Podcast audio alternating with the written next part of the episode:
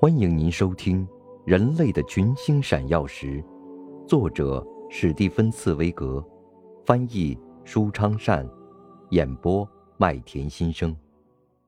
第九十五集，六年沉寂。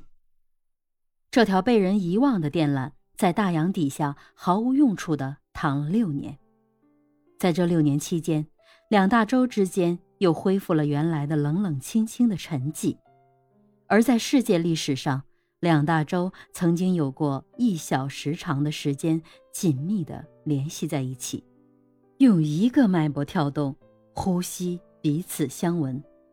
美国和欧洲曾经肩并肩同时交谈过几百句话，而现在这两大洲又重像几千年以来一样，被那无法克服的遥远距离所隔开。十九世纪最大胆的计划，昨天几乎就要成为现实，而现在又变成了传奇和神话。不言而喻，没有人会想到重新去做这件成功了一半的事业。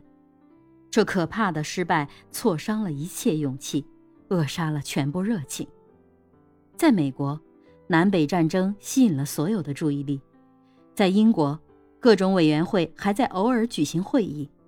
但仅仅是为了确认一下，铺设一条海底电缆原则上是否可行，辩论这一点就需要两年时间。况且从学术上的认可到真正的实施，还有一条漫长的路呢。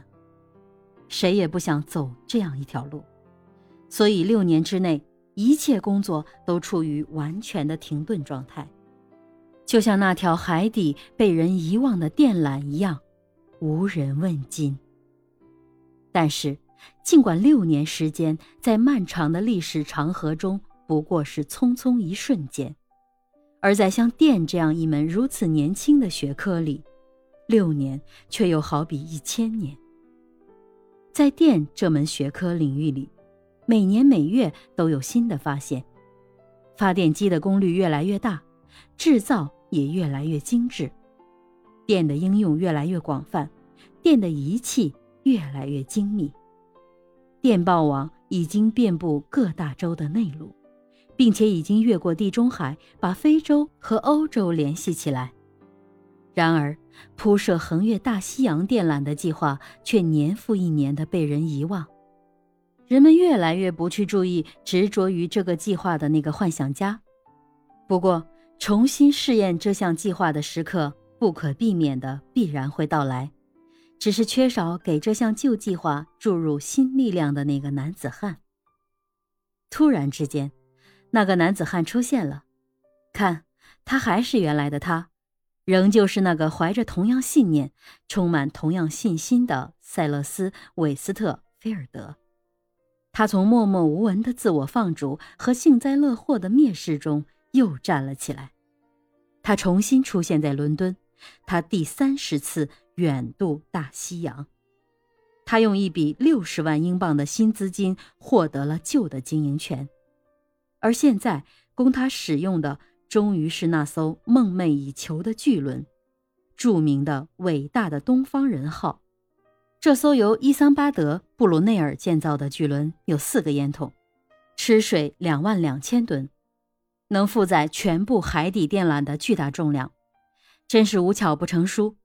这艘巨轮在1865年这一年恰恰闲着，因为制造这艘巨轮本身也是一项十分大胆的计划，它的载重量远远超过当时的需要，所以两天之内，菲尔德就买下了这艘船，并且为远航进行了必要的装备。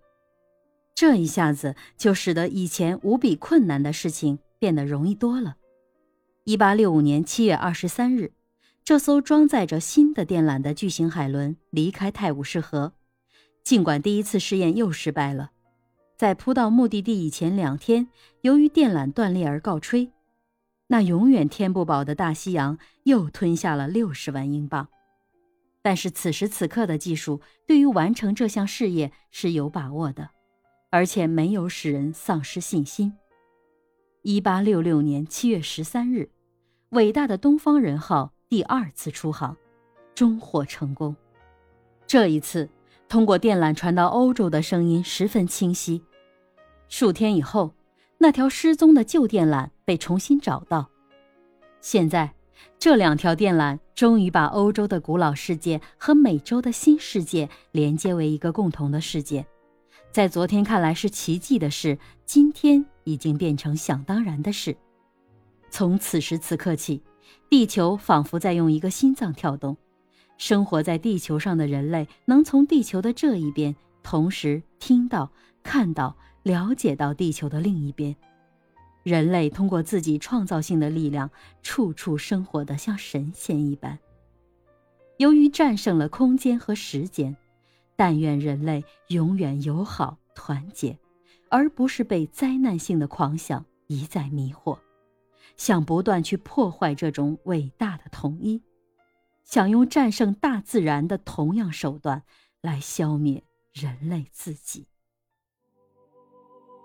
您正在收听的是《人类的群星闪耀时》，演播麦田心声，感谢您的收听。